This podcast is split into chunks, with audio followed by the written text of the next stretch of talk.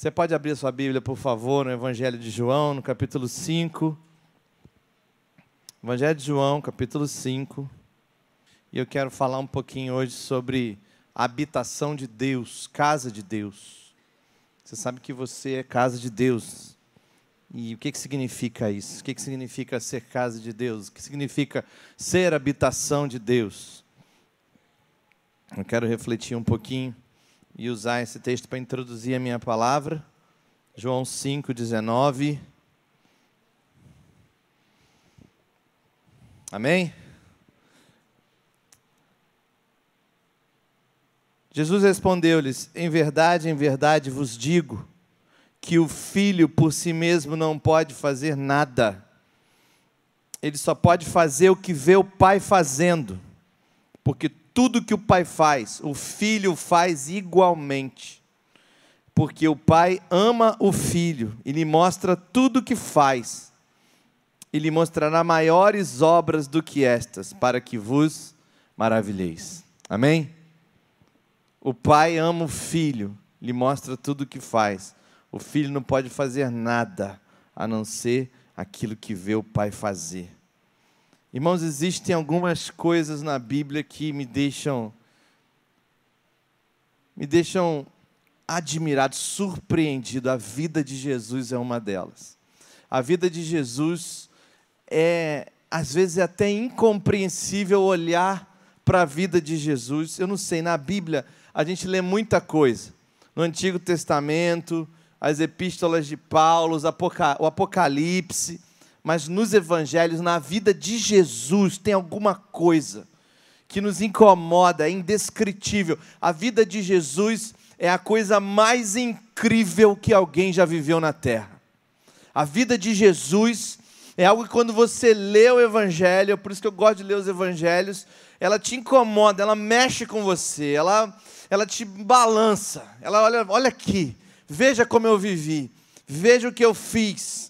Tem alguma coisa indescritível de algo que ele estava modelando para cada um de nós que dissesse sim, Senhor. Para cada um que dissesse sim a esse chamado de Deus. Que coloque em nós então um apetite, um apetite que nasce de Deus dentro de nós. Ao olhar para a vida de Jesus, algo mexe conosco e diz para nós: ei, você precisa avançar. Você precisa chegar perto disso. O apóstolo Paulo chega a dizer na carta aos Efésios, no capítulo 5, verso 1, diz: Ser de imitadores de Deus, como filhos amados. Como filhos amados. Ele é um pai perfeito, um pai amoroso, um pai celestial. Um Deus maravilhoso que cria pelo próprio poder da Sua palavra. E agora chega o apóstolo Paulo para nós e diz: imitem-no, imitem Ele. Façam isso como filhos amados. Ou seja, o que ele está dizendo, faça exatamente o que Jesus disse lá em João 5, que ele fazia. Imitem o seu pai. Imitem o paizinho de vocês. Como Jesus imitava. Façam a mesma coisa. Queridos, eu estou lá na sala da minha casa, vendo um, um filme. Meu filho está sentado do meu lado. E de repente, do nada, eu me levantar e sair correndo pelo corredor para o meu quarto eu não preciso chamar o meu filho. Ele tem cinco anos, ele vai sair correndo atrás de mim. Ele faz igualzinho eu faço. E se eu na volta correr e vier correndo e pular e conseguir encostar no teto do corredor, e eu olhar para trás, sabe o que ele vai fazer? Ele vai vir correndo, ele não consegue alcançar, tá? Mas ele pula assim mesmo. E ele pula e ele olha para mim e ele fala assim: "E aí, pai? Eu cheguei perto?" Sabe, tem vezes que a gente esquece que para entrar no reino de Deus tem que ser como criança. E para imitar o pai, não precisa saber encostar no teto de primeira, mas ele tem prazer de ver você tentando. Ele tem prazer de ver você pulando e tentando encostar em algum lugar. E ele fala assim: Filho, tenta. E você fala assim: Não, eu não vou tentar, porque se eu orar por alguém numa cadeira de rodas e ele não levantar, eu vou ficar com vergonha. Ele fala: Então faz o seguinte: seja como uma criança, faça e não tenha vergonha de fazer. Porque uma criança, quando pinta uma pintura, pode ser a coisa mais feia do mundo, mas ela vem correndo e mostra aqui, pai, o que, é que eu fiz. Então a Bíblia está dizendo para a gente, Jesus está dizendo para a gente, o Filho de Deus, o Deus encarnado, em carne e osso, E ele vira para nós e de repente ele fala assim: Eu não posso fazer nada de mim mesmo. Nada, nada de mim mesmo, eu não posso fazer nada. Irmãos, começou a mexer comigo que a vida de Cristo, na verdade, está, está estabelecendo um modelo para nós, de como a vida poderia ser para qualquer um que fosse como Cristo. E Cristo, você vai poder, você vai dizer para mim assim, mas pastor, ser como Cristo? Sim, como qualquer um que não tivesse pecado. Uou, aí para aí, pastor. Vamos parar essa história aí que está ficando estranho isso aí. é, temos um problema aí para resolver então, para ser imitador de Deus e para ser como Cristo. Não ter pecado é não ter pecado. Quantos aqui acreditam que o sangue de Jesus não veio para limpar só alguns pecados? Quantos aqui acreditam, pode dizer amém, para dizer que o sangue de Jesus não veio só para te livrar de um hábito mal? Quantos aqui acreditam que ele não veio só para eliminar uma história passada, um estilo de vida? Tudo foi apagado pelo sangue de Jesus. A carta aos Colossenses diz que ele pegou o escrito da dívida que estava no seu nome e pregou na cruz do Calvário. E disse: Agora você não deve mais, a conta está paga. Foi isso que Jesus fez. A natureza da qual vem o pecado é derrotada pelo sangue de Jesus. E é por isso que a palavra de Deus diz que o pecador precisa de um salvador. Mas a carta de João, no capítulo 2, no verso 1, diz: Filhinhos, não pequeis, mas se pecardes, tendes um advogado. E é por isso que a Bíblia diz: se você é pecador e está longe de Deus, você precisa de um Salvador, mas depois que você recebe o novo nascimento, você não precisa de um Salvador, você precisa de um advogado. Porque esse advogado, Jesus Cristo, tem que explicar para o Pai por que, que alguém que nasceu de novo é nova criatura? Cometeu um ato da velha criatura. Nós precisamos entender isso, querido. Nós precisamos entender essa realidade. Jesus está dizendo para nós que você pode imitá-lo. E muita gente barrera aqui, para aqui, porque no fundo, no fundo, não crê que o sangue de Jesus tem tanto poder assim. Porque é muito escandaloso e o apóstolo Paulo fala do escândalo da cruz, do mistério da cruz, daquele nascer de novo de João 3, quando ele fala para Nicodemos: nasça, nasça da água, nasça do Espírito, seja alguém novo. Daquele versículo que você sabe de qual, porque se alguém está em Cristo, nova criatura é, as coisas velhas já passaram, e esse que tudo se fez novo. Tudo, na minha linguagem, lá no grego original, quer dizer tudo tudo se fez novo. Então Jesus cuida do fator principal que o qualifica a carregar uma presença tão extraordinária na terra. E quantos acreditam aqui que o sangue de Jesus tem todo o poder? Todo o poder. Quando Deus olha para você pela fé, o apóstolo Paulo vai dizer: justificados, pois, pela fé, temos paz com Deus justificados. Romanos 5, verso 1. Em Romanos 8, 1 ele diz: Já agora não há condenação para aqueles que estão em Cristo Jesus. Então não me venha com essa história, eu não posso imitar Jesus porque sou pecador. Querido, você é pecador, mas o sangue de Jesus te purifica de todo pecado.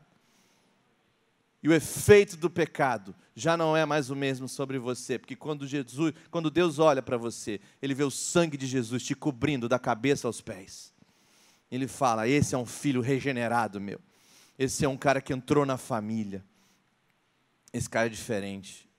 Ele tem o meu sopro dentro dele, ele tem o meu espírito dentro dele. Tropeçamos em muitas coisas? Sim. Mas essa condição não te impede de poder imitar a Cristo, porque Cristo já pagou o preço pelo seu pecado. Mas Cristo também está modelando uma vida de qualquer um que é completamente empoderado pelo Espírito Santo. Ele ilustrou algo que se tornou disponível a nós através de Jesus. Irmãos, se o diabo tivesse ideia do que Deus estava para fazer com a morte de Jesus na cruz, ele teria matado cada um que queria crucificar Jesus. Se o diabo tivesse ideia do que estava para acontecer com a morte de Jesus na cruz, ele teria feito de tudo para impedir que o Calvário fosse uma realidade. É verdade. Era o início do pesadelo dele. Era o início do fim dele, da derrota dele. Porque a morte de Jesus tornou possível que uma geração inteira de novas criaturas pudessem nascer do Espírito de Deus, todos com acesso ao estilo de vida que Jesus ilustrou. Então, se ele soubesse que ao invés de ter um Jesus na terra, agora ele teria vários discípulos de Jesus, vários imitadores de Jesus, várias pessoas 100% com Jesus andando na terra. 3 mil no Atos 2, depois mais 5 mil. E ele fala: agora deu ruim para o meu lado. Porque antes era um que eu precisava tentar. Era o Filho de Deus carregando o Espírito, mas ele mesmo disse: é melhor que eu vá, porque quando eu for, vocês vão ver a bagunça que eu vou arrumar com o diabo eu vou derramar o meu espírito sobre toda a carne, e o meu reino será estabelecido. Querido, nós precisamos entender: o sangue de Jesus resolveu o problema do pecado, mas outro assunto a se resolver é quanto nós estamos dispostos a viver sob a influência do Espírito Santo. O quanto estamos dispostos a viver sobre a influência do Espírito Santo. Podemos, por exemplo, olhar para o livro de Atos dos Apóstolos e para os evangelhos e ver na igreja primitiva os caminhos que levavam a milagres e ver em Jesus como o poder de Deus se manifestava, como os milagres aconteciam ali. Por exemplo, Jesus está apertado por uma multidão, ele está andando pela estrada, sem dúvida ele está falando com muita gente, muitas pessoas estão lhe perguntando, ele está respondendo perguntas, abençoando pessoas, coisa que ele costumava fazer todo dia. Ele anda pela rua e o aperto é tão grande que ele mal consegue se locomover, e essa mulher consegue alcançar Jesus. Ele, ela passa pela multidão, ela consegue tocar nas vestes de Jesus, e Jesus disse: Quem me tocou? E Pedro diz: Jesus, todo mundo está te tocando. E olha ao redor e a mulher está envergonhada porque ela não achava que ele saberia, ou que ele, na verdade, sentisse poder deixando seu corpo. Ela não tinha ideia disso. Agora pense comigo, querido. Pense comigo aqui. Quão consciente da presença do Espírito de Deus você tem que estar para estar tá caminhando no meio de uma multidão que está conversando com você, perguntando coisas, e de repente você percebe a liberação da presença de Deus saindo de você. O quão consciente você tem que estar. Não porque Jesus sentiu falta do Espírito, não, porque o Espírito é dado sem medida, mas ele sentiu a liberação da presença. Ele se virou e lá estava ela, ela tinha sido curada. O quão consciente desse Espírito Santo que foi dado a nós, ele teve que estar no meio da conversa com os outros. Eu me pergunto, como que deve ser andar com essa consciência da presença de Deus? Jesus todo apertado, todo mundo encostando, perguntando, tocando, suando, e de repente ele sente: o poder foi liberado. Ele estava ali, mas ele nunca perdeu a consciência de que a presença de Deus estava sobre ele. Jesus foi batizado em água e quando ele saiu da água, os céus se partiram, violentamente rasgados sobre ele. Foi a resposta à oração de Isaías em Isaías 64. Quando Isaías orou e disse: Ah, se rompesses os céus e descesses. Ah, se rompesses os céus e descesses. Quando ele saiu da água, o Espírito do Senhor veio sobre ele na forma de uma pomba, e a palavra diz, e permaneceu. Desceu sobre ele e ficou sobre ele. Desceu e ficou. Então nós temos essa figura profunda do Espírito de Deus pousando sobre Jesus e nunca mais saindo. A Bíblia enfatiza e permaneceu por uma razão, porque Jesus não deu à pomba nenhuma razão para bater em retirada. Jesus andou sem pecado e a pomba falou: Eu não tenho porquê sair daqui. Eu estou sobre ele e sobre ele ficarei, porque ele é Cordeiro de Deus, ele é sem pecado, ele é imaculado. Uma coisa que ele deve visitação, a outra é a habitação. Muita gente é visitado pelo Espírito de Deus, sente dom, frio, calor, tremedeira. Mas quando você vai para o dia a dia e pergunta, ei, ele habita sobre você? Ah, não sei, mas no culto de libertação da semana passada eu senti um negócio lá. Uma coisa que você receber visitações, outra coisa é ele descer sobre você e permanecer sobre você aonde você for. Aonde você for. Nós sabemos que somos morada do Espírito, amém? Ele vive em nós. A Bíblia garante isso, mas eu penso que ele não permanece sobre todas as pessoas. Ele vive em todos aqueles que creem. Mas existe uma unção em e existe uma unção sobre. A unção sobre ela é capacitadora, é uma unção que vem para te capacitar a produzir o seu ministério. Ele vive em todo crente e por uma aliança, uma nova aliança do seu sangue, ele garantiu: eu nunca vou sair. Mas quando Jesus anunciou o seu ministério, e quando ele começou, ele citou Isaías 61, e com essas palavras ele começou o seu ministério: o Espírito de Deus está sobre mim. Veja, querido, sobre mim.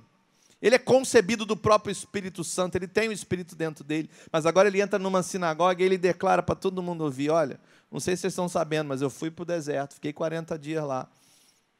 Eu me batizei, depois eu fui para o deserto, fiquei 40 dias lá, estou voltando aqui para Galiléia e aquele negócio que aconteceu comigo deu um start no meu ministério.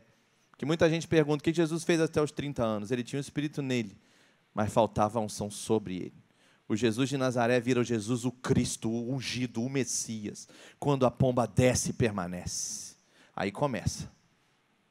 Dos 30 aos 33 e meio, ele faz o que fez. Veja, querido, repita aí no seu lugar, sobre mim. Para levar boas notícias aos pobres, trazer liberdade aos cativos, dar vista ao cego. Veja, o sobre é sempre para. Deus não derrama unção para você ficar exibindo. Deus não derrama unção para você se sentir mais abençoado do que outros, mais espiritual do que outros. É sobre mim, para. Sempre há uma utilidade, é sempre tem um porquê. Meus irmãos, por que se importar fazendo o que fazemos, se as pessoas não ganharem liberdade como resultado disso? Como podemos alguma vez chegar a pensar que qualquer coisa que fazemos pode melhorar o padrão que Jesus nos deu? Ele faz uma declaração completamente corajosa e de fé naquela sinagoga. Uma mulher lhe toca, e ele está com a presença sobre ele. Deus era com ele. Atos 10, 38 diz: Como Jesus ungiu Jesus de Nazaré com o Espírito Santo e poder, o qual andou por toda parte fazendo bem e curando os oprimidos do diabo, porque Deus era com ele. O Espírito veio e permaneceu. E Jesus de Nazaré agora é Jesus Cristo, Jesus ungido, Jesus Messias. A mulher lhe toca e agora ela está completamente curada. E aparentemente que da história se espalhou. Vocês sabiam que a história da mulher hemorrágica se espalha pela Galileia? Porque quando você chega no final do capítulo 6 de Marcos, em Marcos 6,56, você pode grifar esse versículo na sua Bíblia depois, no seu celular. Em Marcos 6,56 diz assim: Vejam, e aonde quer que ele fosse, povoados, cidades ou campos, levavam os doentes para as praças, suplicavam-lhe que pudessem pelo menos tocar na borda do seu manto, e todos os que nele tocavam eram curados. Todos os que nele tocavam eram curados, da mesma forma que a mulher que tinha hemorragia. Isso me fascina a história de uma mulher se espalhou pela Galileia. Veja, Jesus nunca ensinou que a chave para o milagre era reconhecer a unção de Deus nas suas roupas. Ele nunca falou isso. Você não veio dizendo isso para os discípulos. Olha, é o seguinte, eu estou cheio da unção de Deus, então vocês tomam cuidado com quem encosta em mim, porque se encostar vai ser curado. Jesus nunca disse isso. Jesus simplesmente carrega uma presença com ele ele carrega a presença de Deus por onde ele vai. E aquela mulher, pela fé, identifica que existe algo ao entorno de Jesus. Ela diz: Se eu chegar na presença, se eu tocar naquela veste, eu serei curada. E Jesus falou: O reino de Deus está próximo, está perto, é só tocar. E ela vai e toca, e ela é curada. Todo mundo vê, tem a sua fé ativada e fala: Se aquela moça foi curada, eu também quero encostar em Jesus também. Tem algo ali diferente, eu quero chegar perto dele. Veja que, na verdade, a história ela perdura até o dia dos apóstolos. Quando eles pegam um pedaço das vestes do apóstolo Paulo, pedaços de vestes que estavam saturados com a presença de Deus. Aquelas roupas tinham estado na atmosfera da unção de Deus. E eles pegam aqueles lenços e aventais de Paulo, colocam sobre os enfermos, e esses então eram curados de suas doenças e os espíritos malignos saíam deles. Por quê? Porque eles estavam encharcados da presença de Deus. Um dia, uma, uma, uma, esposa de um pastor, o nome dela é Wendy Buckland, esposa do pastor Steve Buckland, e ela era pastora no Colorado, junto com ele, e ela orava muito por unção. E ela ficava orando, Senhor, me manda unção, me manda unção, por favor, preciso de unção. E acordava de madrugada pedindo mais unção, pedindo mais unção, queria manifestar os dons do Espírito, queria viver milagres, o sobrenatural. E um dia Deus falou com ela, ela testemunha dizendo: Um dia Deus falou comigo. E Deus falou para mim assim: Não é tão difícil ter unção. E ela disse: Não, Senhor. Ele disse: Não, não é difícil. Até um lenço e um avental conseguiu. Se um, lenço, se um lenço e um avental consegue, você também consegue. E ela não resistiu, ela perguntou: Mas qual é a diferença entre eu e aquele lenço e aquele avental? Ele disse: Aquele lenço e aquele avental estava na minha presença. E ela falou: Eu não entendo ainda. Ele disse: Você sabe que eu sou o sol da justiça. Ela disse: Eu sei, Senhor, o Senhor é o sol da justiça. E ele falou: O que é preciso para você se queimar no sol? Qual o trabalho que você tem para você se queimar no sol? Você não tem trabalho nenhum para se queimar no sol. Você só precisa ir para o sol. Ele disse: Você tem que me deixar eu te queimar. Eu sou o sol. Fica na minha presença. A unção vai vir. Você precisa entender o valor da presença de Deus. O valor da presença de Deus. Davi manda a arca voltar. A arca tinha sido roubada. A arca vem num carro de boi, lembra? O carro de boi bate num buraco devia ser lá em Caxias, bateu nas ruas, de, né? bateu no buraco lá da rua, a arca vai cair, usar toca na arca, usar morre. E a gente fica até hoje coçando a cabeça, falando assim, Deus, por que, que Uzá morreu? Ele não queria deixar a arca cair no chão. Por que, que Uzá morreu? Deus estava falando ali, a arca representa a minha presença. Eu disse lá na lei de Moisés, que vocês deveriam carregar a arca com varas de ouro sobre os ombros de vocês. Vocês botaram num carro de boi. O que eu estou ensinando para vocês é que a minha presença não será carregada sobre nada que vocês construam. A minha presença só será carregada por vocês. Eu quero que vocês carreguem a minha presença nos ombros de vocês. Eu quero que a minha pomba, quando descer, o meu sopro, o Espírito Santo, quando ele descer, ele não está sobre um lugar, ele não está sobre o seu carro, sobre o seu negócio, ele está sobre você. E onde você entrar, a presença vai junto. É isso que ele quer de você, que você entenda o que é carregar a presença dele. Veja, aleluia. Veja, querido, preste atenção nisso. Eles nunca se incomodaram, os apóstolos nunca se incomodaram de ensinar isso. Mas na revelação da natureza de Deus está o convite para uma busca. Vivendo, lógico, em responsabilidade, em humildade, mas procurando ver o que Ele quer fazer. E muita gente faz teologia em cima do que não acontece. Não faça isso, querido. Mas aqui Jesus está vivendo como uma, com uma pomba sobre os seus ombros. Se vocês quiserem pensar assim. Uma pomba que nunca voa, ela nunca se vai. Como você anda por uma sala se você tem uma pomba sobre os seus ombros e não quer que ela se vá? Muitos vão responder com cuidado, não é isso que você pensou?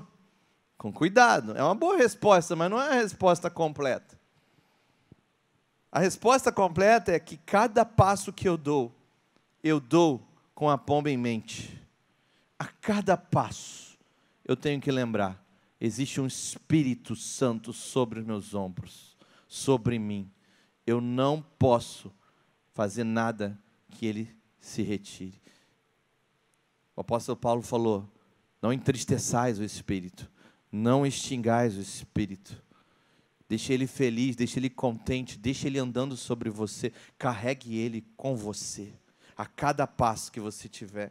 Cada movimento é para preservar e honrar aquele em quem eu mais me deleito. Jesus nos mostrou um modelo. Não foi do tipo, ah, falando nisso, o Espírito do Senhor está sobre mim. E se vocês quiserem, saiam pelo mundo e tentem fazer o seu melhor. Não, não foi isso. Ele, na verdade, convida a todos nós, a eu e você, a aprender como ser habitação da presença de Deus. De um jeito que um impacto da presença dele será tamanho que aonde quer que nós entremos, o ambiente muda. Você foi convidado a mudar ambientes. Você foi convidado a mudar atmosferas. Você foi convidado por Deus a carregar a sua presença para entrar num lugar e ali alguém sentir a presença de Deus está aqui nesse lugar.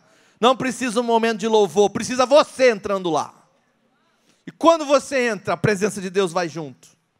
Eu não acredito que seja por acaso, eu não acredito que seja por acaso que entremos no livro de Atos e vemos a sombra de Pedro. Diz a palavra, em número cada vez maior, homens e mulheres criam no Senhor e lhes eram acrescentados, de modo que o povo também levava os doentes às ruas e os colocava em camas e macas, para que pelo menos a sombra de Pedro se projetasse sobre alguns enquanto ele passava. Afluíam também multidões das cidades próximas a Jerusalém, trazendo seus doentes e os que eram atormentados de espíritos imundos, e todos eram curados. Todos eram curados. Você tem coragem de repetir o final desse versículo? Todos eram curados. Veja, não era parte do ensino dos apóstolos, era parte da liberdade de explorar o que Deus tornou disponível na revelação da, da sua natureza, de quem Ele é e das suas obras. Eles pensaram comigo mesmo, moçam, tem alguma coisa ao redor de Pedro. Vamos nos aproximar. Ele vai passar por aqui daqui a meia hora, 40 minutos. Então vamos arrumar aqui na rua, nessa viela aqui, as macas e as camas de quem está enfermo. E a gente vê o que acontece, porque que tem algo ali, tem. E se a sombra passar, e eles forem cobertos por essa sombra, quem sabe vamos ser curados. E eles experimentam então chegar e se aproximar perto de uma presença que Pedro carregava. Uma presença que Pedro carregava. O que, que era aquilo?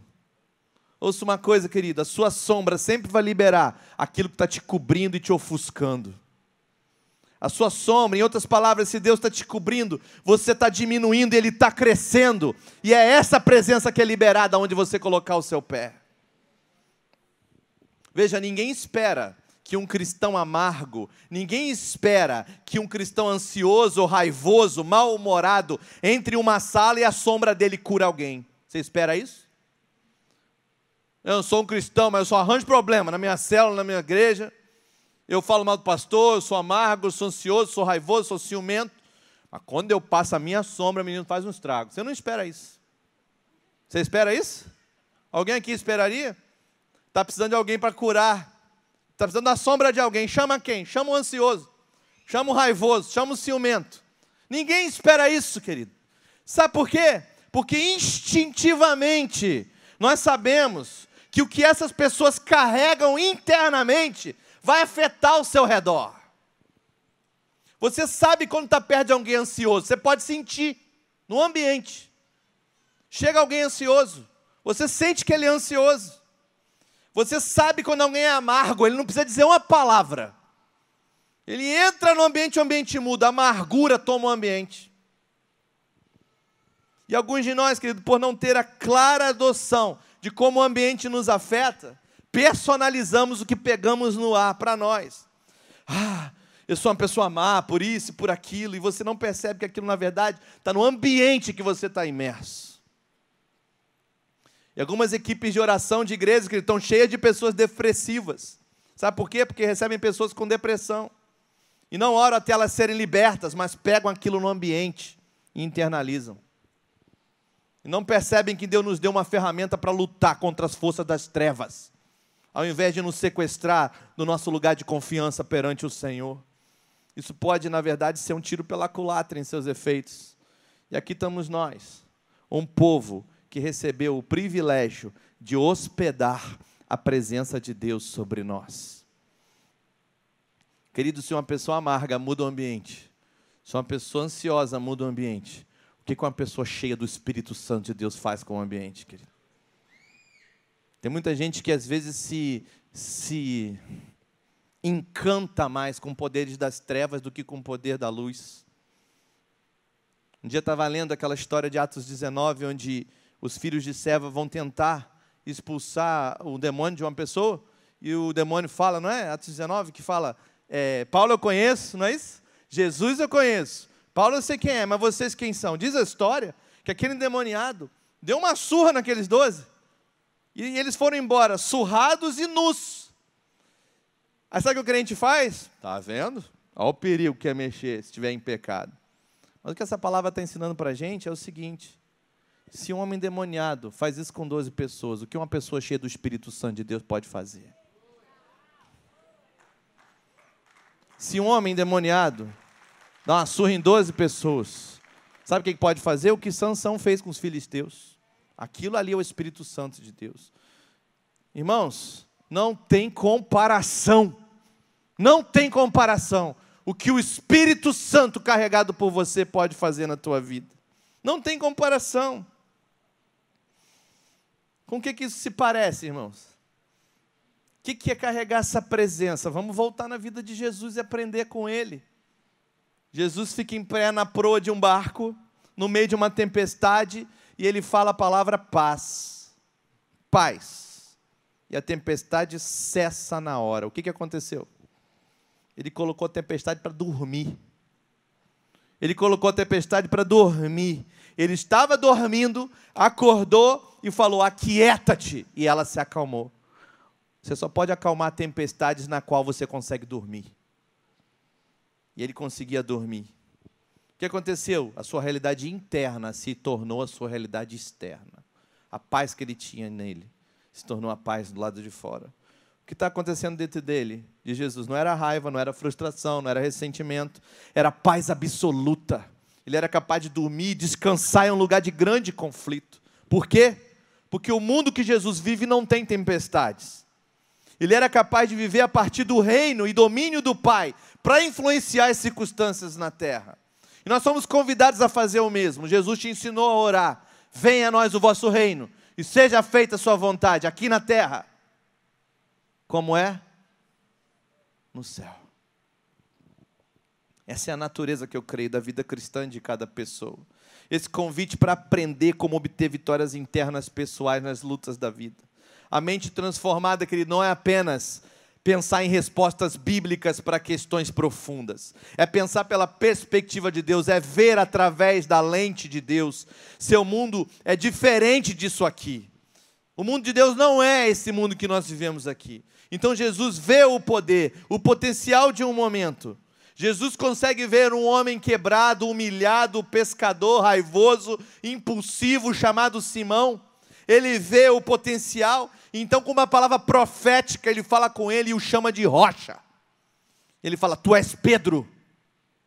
Diz, Eu? É você. Tu és Pedro. Ele nos vê, querido, antes de chegarmos a Ele. Ele nos trata assim como chegamos. Não se trata de pensamento positivo, mas Ele fala e traz realidades do seu reino para a nossa vida. Interessante que em João 16 ele está falando com seus discípulos e ele diz assim: Eu tenho tanto mais para dizer para vocês, mas vocês não podem suportar agora. Veja, o que isso significa? Que era muito complicado o que ele tinha para dizer? Não. Não significa que era muito complicado. Mas quando Jesus falava, ele liberava o reino de Deus. E eles ainda não tinham capacidade de carregar aquela presença que ele poderia liberar ali sobre eles. Eles ainda não tinham, eles não tinham se convertido ainda. Lá em Lucas 22, 32, ele diz para Pedro: Satanás pediu para te peneirar, mas eu intercedi para você, e quando você se converter, fortaleça os seus irmãos. Ele diz: Pedro, você não se converteu ainda, você não tem condições de receber o que eu tenho para te dizer, você não tem condições ainda. Então, viver nessa busca com responsabilidade, com humildade, mas tentando ir mais profundo, é uma questão de nos posicionar para carregar uma presença. Porque a presença de Deus nunca foi para nos machucar e nos encurvar, a presença foi feita para nos abençoar. E quantos aqui entendem que existem bênçãos, que se elas forem liberadas prematuramente não são bênçãos? Se você der a chave de um carro para um adolescente, ele sai todo feliz. Benção. um filho de um ex-chefe meu pegou um Astra Zerim e capotou aqui nas Américas. Quase matou um povo que estava no ponto de ônibus. Benção antes da hora, querido. Não é benção. Deus sabe a hora de liberar o que você tem para receber. Deus sabe a hora. E você tem que aprender a esperar a hora de Deus. Nós ganhamos esse privilégio, nós nascemos de novo. O mesmo Espírito que ressuscitou Jesus dos mortos é presente em nossos corações. Isso é muito profundo, é isso é incompreensível, não dá para entender, só precisa experimentar, querido. É a paz que excede todo entendimento. Tem gente que fica tentando entender. Você está aqui experimentando ar-condicionado, ser é expert em ar-condicionado, você entende tudo o que acontece? Talvez tenha aqui um técnico de ar-condicionado, alguém que trabalha numa fábrica de ar-condicionado, mas a maioria de nós está aqui experimentando a refrigeração sem entender nada que acontece. Jesus fala: Minha paz excede todo entendimento. Você não precisa entender, você precisa carregar ela. Você não precisa entender, você precisa experimentar. Você não precisa entender, você precisa só levar junto com você.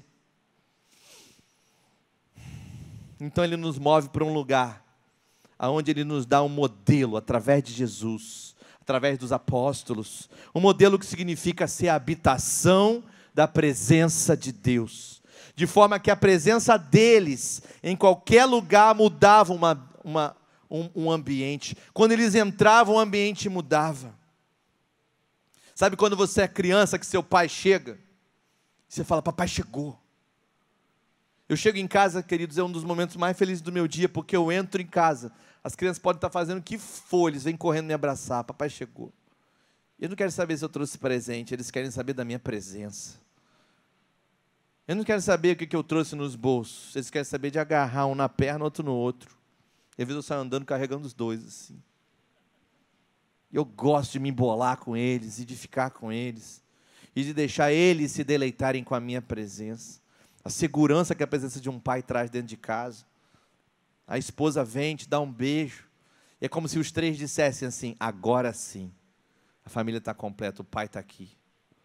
Você tem que falar assim: agora sim. A presença de Deus está sobre mim. O papai está aqui comigo. E onde eu entrar, ele influencia os ambientes quando eu for. Ele influencia o ambiente onde eu for. É muito bom, mas a presença dele muda o ambiente de um ambiente natural para sobrenatural. Então, quando uma pessoa ansiosa está na sala, você consegue perceber a ansiedade naquele lugar. Então, querido, entenda isso: aquilo que você está mais consciente, tem maior percepção, é aquilo que se torna atmosfera ao seu redor. Aquilo que você está mais consciente é aquilo que se torna atmosfera ao seu redor. Então, o que acontece, querido, se nós tomarmos algum tempo para nos tornarmos conscientes do Espírito do Senhor sobre nós e nos encharcar da presença dele sobre nós. O que acontece? Que impacto você pode gerar com isso? Toda vez que você recebeu uma notícia ruim, não importa de onde veio, do jornal, das mídias sociais, da sua família, não importa, lute para manter uma consciência do Espírito de Deus sobre você. Porque, para que a minha consciência da presença seja maior do que o problema que eu ouvi. Para que a minha consciência da presença de Deus em qualquer lugar que eu esteja seja maior do que as aflições, as frustrações na minha vida. A presença de Deus. Chega uma hora o apóstolo Paulo fala: Me tira esse espinho, me tira esse espinho, me tira esse espinho. E Deus, fala para ele: Querido, a minha graça te basta. Paulo, você está começando a perder a noção da minha presença na tua vida. Você quer que eu tire o espinho? Não vou tirar espinho nenhum. Eu quero que você olhe para a minha presença e que essa presença seja maior do que esse espinho que está na sua carne. É isso que eu quero. Você tem que aprender a viver assim, Paulo. A minha graça e o meu favor te basta. Se eu conseguir isso, querido, então eu faço parte da resposta para aquele problema que eu ouvi. Diretamente, através da presença de Deus em mim, ou indiretamente através da intercessão. Então eu vivo em reação ao mundo das trevas. Tem gente, quer dizer, então eu não vivo em reação ao mundo das trevas. Tem gente, querido, que deixa a sua agenda ser escrita pelo mundo das trevas. Tem gente que deixa a sua agenda, e tem igrejas que deixam a sua agenda, a sua liturgia, os seus encontros, os seus retiros serem regidos pelo mundo das trevas. O que será que o diabo vai fazer? Eu não estou nem aí para o que o diabo vai fazer. Eu quero saber o que o meu pai vai fazer. Porque eu só faço o que eu vejo o pai fazendo. Eu só falo o que eu vejo o pai falando. Não me importa. Semana passada, Uma moça falou: Olha, pastor, eu acho que fizeram um trabalho aqui na frente da igreja. O que, que eu faço? Eu falei: Pega, coloca na sacola e põe no lixo. Ela falou: Por quê? Eu falei: Porque não me importa. Esse lugar é, um, esse lugar é cheio da presença de Deus. Perderam o tempo deles. Se vida vitoriosa vai ser complicado, tem um pessoal complicado vindo aí. Como se Deus como se Deus se preocupasse com isso. Quando a onda da presença dele vem, querido, os demônios batem em retirada. Não importa o que vem. Uma legião se aproxima de Jesus. E o que ela faz? Ela se prostra aos pés de Jesus. E o gadareno vem correndo e se prostra antes de qualquer palavra. Porque não há poder das trevas que se compare ao poder de Jesus. Eu não vou deixar o mundo das trevas fazer a minha agenda. A minha agenda é o Espírito Santo de Deus que faz. Veja, querido, você foi chamado para carregar uma presença, uma presença de Deus. Eu vivo em resposta ao meu Pai Celeste, é Ele que faz a minha agenda. O Evangelho eficiente não é, querido? Jesus ilustrou uma coisa que transformava o ambiente, qualquer lugar que ele fosse. Nós precisamos praticar isso. Fique consciente da presença de Deus sobre você. Comece a influenciar ambientes que você entra. Então você vai entrar em algum lugar que você sabe que tem uma influência má ali. Tire cinco minutos do lado de fora e só entre quando você estiver consciente da presença de Deus em você. Líder de célula, experimente 30 minutos de adoração antes da célula começar. Encharque o local da célula com a presença de Deus. E você verá o que os visitantes vão sentir quando eles cruzarem aquela porta. Sem mim, nada podeis fazer, disse Jesus. É a presença dele que faz tudo. É a presença de Jesus é dela que você precisa, é dela que eu preciso. Um pastor não sabia se devia escrever um livro ou não. Tem gente que fala assim: Pastor, eu tenho medo desse negócio de presença, porque eu tenho medo de não ser zeloso, eu tenho medo de fazer coisa que Deus não mandou fazer. E aí eu te conto essa história para terminar. Um pastor ele tinha, ele tinha uma dúvida: eu escrevo um livro esse ano ou não escrevo? E ele começou a orar, ele começou a perguntar para Deus: Deus, escreva ou não escrevo? Escreva ou não escrevo? E Deus não respondia nada. Até que um dia ele, continuando a orar, continuando insistindo, Deus falou para ele assim: Filho, enquanto você não tiver meu não, você tem meu sim. Por que, que você está esperando eu te dizer sim? Vai, escreve o livro, homem. É como você na sala, seus filhos brincando. E você não fica lá, vai, brinca sim, pode brincar. Você não faz isso, querido. Você deixa eles brincando. Mas se um deles levantar e for mexer na gaveta da faca, do garfo, o que, que o pai fala? Aí não.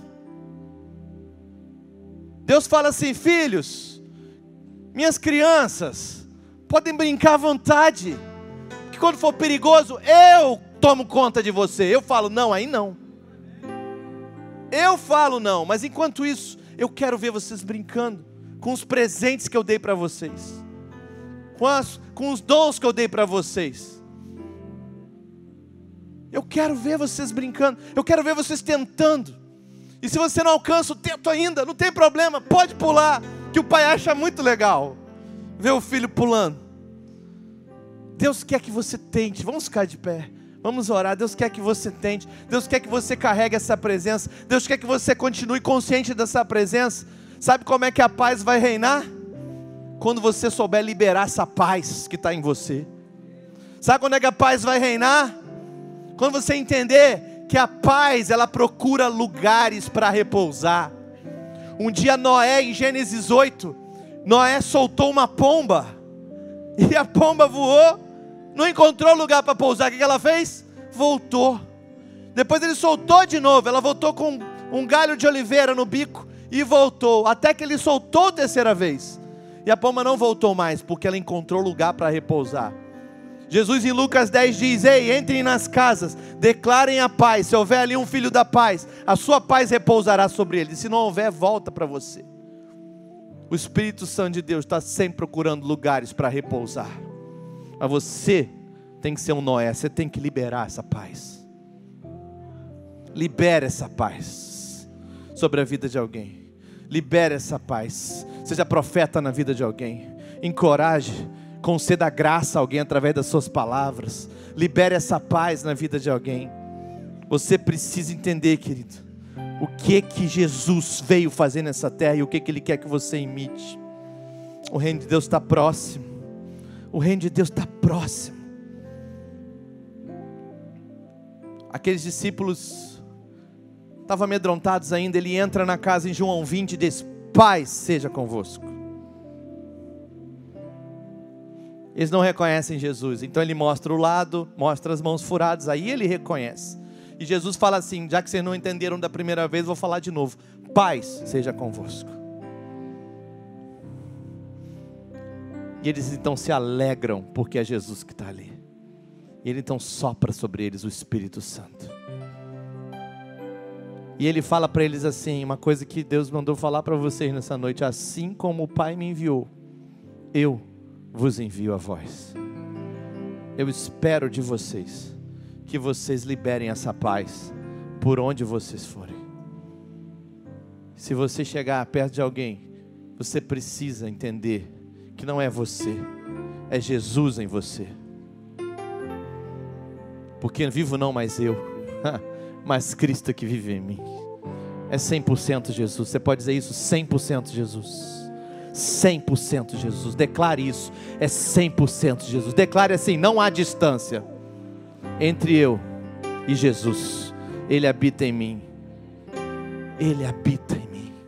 O Espírito Santo está sobre mim, porque me ungiu para liberar a paz de Jesus por onde eu for. Porque me ungiu para eu ser instrumento da paz de Deus sobre alguém. Ao entrarem numa casa, liberem a paz liberem a paz. Veja, querido, paz, essa é a vida. Você se faz habitação da pessoa do Espírito Santo e agora você o distribui, porque a pomba está sempre procurando lugar para pousar. Essa é a vida do cristão. Essa é a vida do cristão.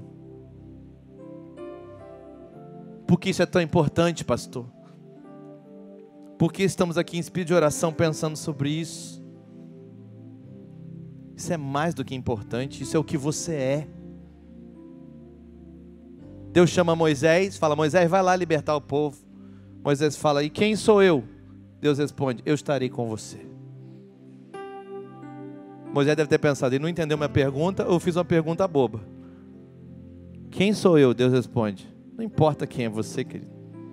Eu estarei com você. Mas eu vim de, de lugar pobre, não importa, eu estarei com você. Mas eu vim de lugar rico, não importa, eu estarei com você. Mas eu fui oferecido quando era criança na feitiçaria, não importa, eu estarei com você. Mas eu tenho depressão, não importa, abre o seu coração, eu estarei com você. Sabe quem você é? Eu estarei com você, isso é o que você é. A sua identidade, querido, é Deus em você. Ele diz: Eu estarei com você, carregue a minha presença, ande na minha presença, seja uma pessoa que leva a presença nos ombros, como aqueles sacerdotes do Antigo Testamento levavam a arca nos ombros. Que você sinta o seu ombro queimar nessa noite, com a presença do Espírito Santo de Deus sobre a tua vida. Você quer mais dessa presença? Nós vamos convidar o Espírito Santo a encharcar você. Eu quero te convidar a vir aqui até a frente. Nós vamos orar, venha, pode vir.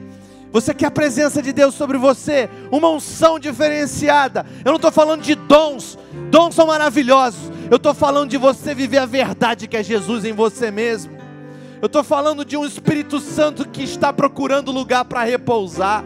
Não porque você não tem pecado, não porque é por causa disso, mas porque Ele sabe que a hora que Ele repousar, Ele vai repousar e vai ficar. Ele vai repousar e vai permanecer. Nós queremos convidar essa presença a permanecer sobre você, porque você foi chamado para ser sacerdócio real, e é isso que sacerdote faz: carrega a arca da aliança nos seus ombros. É isso que sacerdote faz: toca no sobrenatural e toca no natural. É isso que sacerdote faz. Por onde ele vai, a presença do Senhor está perto dele. Muda ambientes, cura o enfermo, liberta o oprimido, ressuscita os mortos, limpa os leprosos. Não existe nada impossível para Deus, tudo é possível ao que crê. E quando você olha para dentro do seu coração e fala: Jesus, por alguns minutos eu quero ser totalmente consciente da tua presença na minha vida. Eu não quero esquecer nunca mais para que que o Senhor me chamou. O Espírito do Senhor está nesse lugar e Ele está procurando pessoas para repousar. Ei, cadê você? Você está aí, o Espírito quer repousar sobre você. Convide a Ele. Nós te convidamos, Espírito Santo de Deus a repousar sobre pessoas nessa noite. Nós te convidamos, Santo Espírito de Deus, a repousar sobre ombros aqui. Nós queremos carregar tua presença. Encharca, Espírito Santo. Encharca, Santo Espírito de Deus. Encharque a cada um nesse lugar. Para que liberemos essa paz por onde quer que passemos. Sombras curarão pessoas. Espíritos malignos baterão em retirada calados quando você entrar. Pessoas serão libertas, porque o poder de Deus é extraordinariamente maior do que o poder das trevas. Não existe a menor chance para o poder das trevas. Quando alguém que carrega a presença de Deus chega num lugar, não existe a menor chance.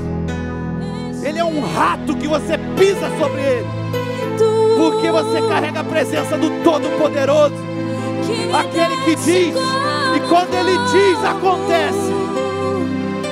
Aquele que é o Verbo encarnado, o Verbo vivo. Recebe o Espírito Santo de Deus. Recebe o Espírito Santo de Deus. Recebe o Espírito Santo de Deus sobre a tua vida.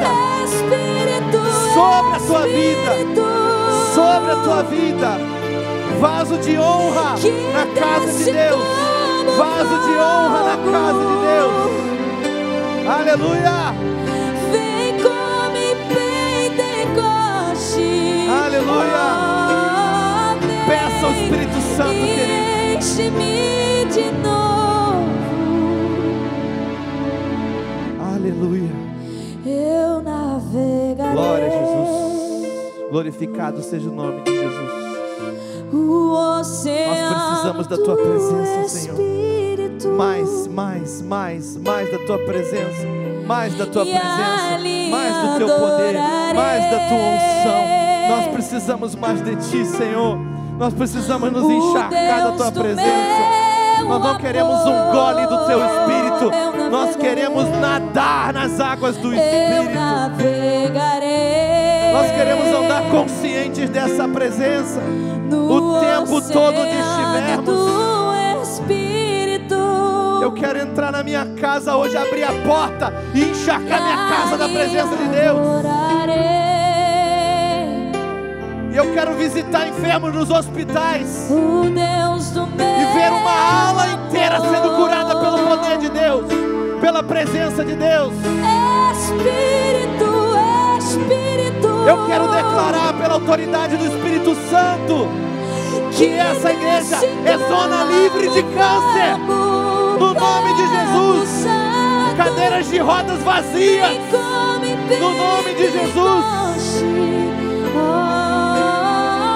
Maravilhas sendo feitas pela presença de Deus. Glória a Deus. Espírito, Espírito. Ciclos de pobreza sendo quebrados pelo poder do nome de Jesus. Escassez sendo quebrada, depressão sendo quebrada, ansiedade repreendida no nome de Jesus. Depressão repreendida no nome de Jesus. Não há lugar para depressão e o Espírito de Deus no mesmo corpo. Ou, ou é o Espírito, ou é a enfermidade. É o Espírito Santo sobre você. Diga a Ele, Pai, Pai, dá-me do teu espírito. Se um filho pedir um ovo, ganhará um escorpião. Não! Se vocês pedirem o Espírito Santo, Ele derramará sobre vocês. Peça, peça ao Pai: Pai, eu não quero passar um segundo da minha vida sem carregar essa presença para onde eu vou. Nenhuma vez, nenhuma vez. Pai, eu quero me arriscar. Pai, eu quero assumir riscos. Pai, eu quero orar por pessoas. Eu vou acabar com o meu ego. E eu vou orar por gente nos hospitais, nos supermercados, nas farmácias, na minha célula, na minha família. Eu quero sentir essa presença sendo liberada de mim. Porque Jesus me chamou para imitá-lo. E era assim que Jesus operava no poder do Espírito Santo.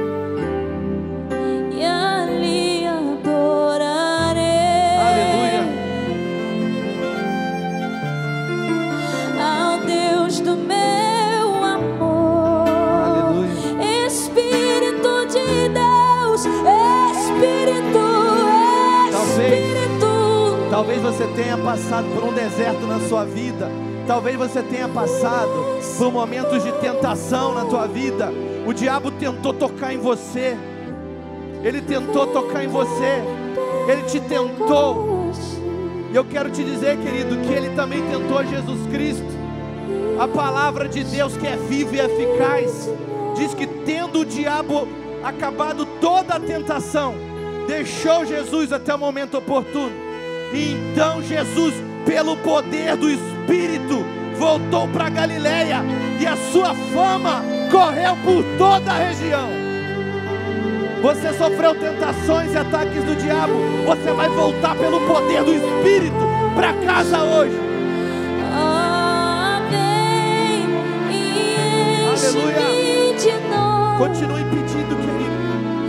Espírito, Perseverança tem tudo a ver. Persevere. Espírito, Espírito, Em nome de Jesus. que desce como fogo. Ele é poderoso. Ele é poderoso para fazer órgãos nascerem de novo. Pessoas que tiveram que arrancar seus rins, seus pulmões. Ele pode criar coisas novas dentro de você. Pessoas que têm pedaços de metais no seu corpo. Ele pode fazer sumir hoje e criar ossos novos em você. Não existe, é ilimitado o poder de Deus. O que você imaginar, Ele já pensou antes. E Ele diz: No meu céu não tem isso. Traz meu céu para a terra. Traz meu céu para a terra. Deixa o meu céu invadir tua vida. Deixa o meu céu encher você. Enche, Que a minha paz inunde. Que a minha paz inunde. Que a minha paz inunde você. Que a minha paz te inunde. Sejam inundados pela minha paz. Jesus entra na sua casa hoje e diz: Paz seja com você. Paz seja com você. Pelo poder do meu Santo Espírito. Jesus diz: Paz seja com você.